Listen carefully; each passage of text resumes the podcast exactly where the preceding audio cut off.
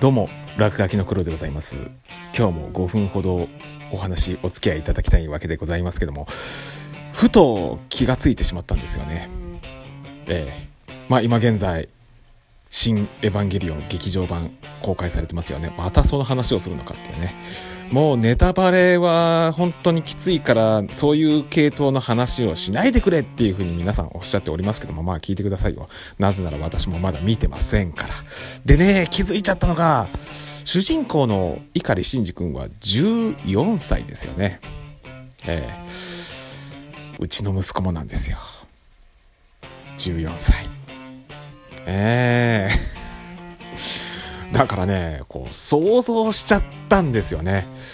今、うちの息子にエヴァンゲリオンに乗りなさいって言ったらどうなるんだろうっていう。ちょっとそういう妄想が働いちゃってね、あのでもね、まあ、危ないお仕事なわけじゃないですか。エヴァンゲリオンのパイロットって言ったらさ。まあ、私だったらな、乗せたくないなって、思っちゃうんですけどね、多分ね、息子の方がね、乗ってみて俺超乗ってみてなんかすっげえ、こんな巨大ロボット。え、運転できんの？すげえじゃん。乗ってみたいって。なる気がするからさ、ねえ、それを思うとね、あの時の碇シンジ君のお気持ち、まあ確かにね、むしろずっとネグレクトな幼少期を過ごしてきたからね。で、いきなり久々に会ったらさ、エヴァンゲリオンに乗りなさいってね。そらいくらなんでもねえじゃんっていう風に思うじゃん。せめてさ、しばらくなんかそういう施設にね、それこそ、あの、もう一人のパイロットである、あの、アスカみたいな、あの、アスカっていうのはなんかそういう訓練を事前に受けてたわけだよね。多分あの、生い立ちを見ると。と思えばさ、自分の息子にもさ、いきなり来てさ、いきなり乗れっていうのさ、ひどくね？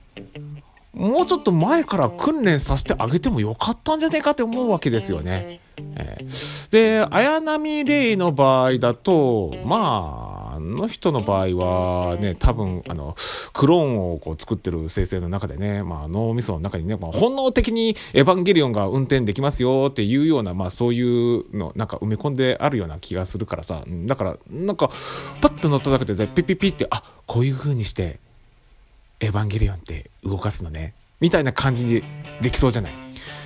碇シンジ君だけだよね。何の訓練も受けてないのにいきなり乗れって。ひどくね？今まで散々おじいちゃんおばあちゃんにさ、で、自分の息子預けといておきながらよ。で、自分自身は結局はさ、あれすべては、あの、妻に会いたいがためでしょ。ええあれ、この辺のあたりってネタバレになるのか？これまずいのか？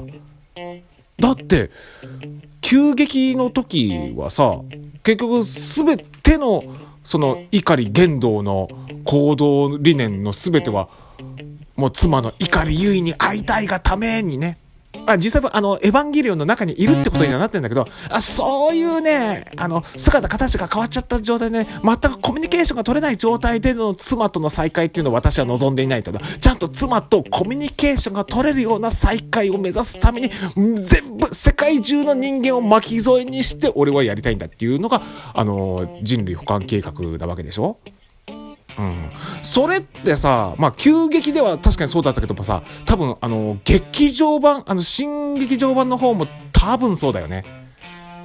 ええー、あこの辺あたりもみんな聞きたくないのかな？この辺あたりのネタバレも聞きたくないか？いや、ネタバレじゃないか。だって俺見てないもん。わかんねえもん。いや、確かにね、ネタバレサイトとか、ちゃっちゃって見ちゃったよ。私は。でもね、うーん。これ以上言っちゃダメか。あ、お前、ネタバレ見ちゃってんじゃん。じゃあもうその時点であんた見たも同然だよね、と。その上で、新エヴァンゲリオンの話すんじゃねえよって話になるわけだよな。えー、ごめんなさい。でもね、結局、怒り言動って最初から最後までもうなんかブレてないっていう意味ではすごいなって思うような気がするんだけど、あ、これもダメか。あ、これもダメか。あ、もうこれ完全に、あの、この放送した時点で。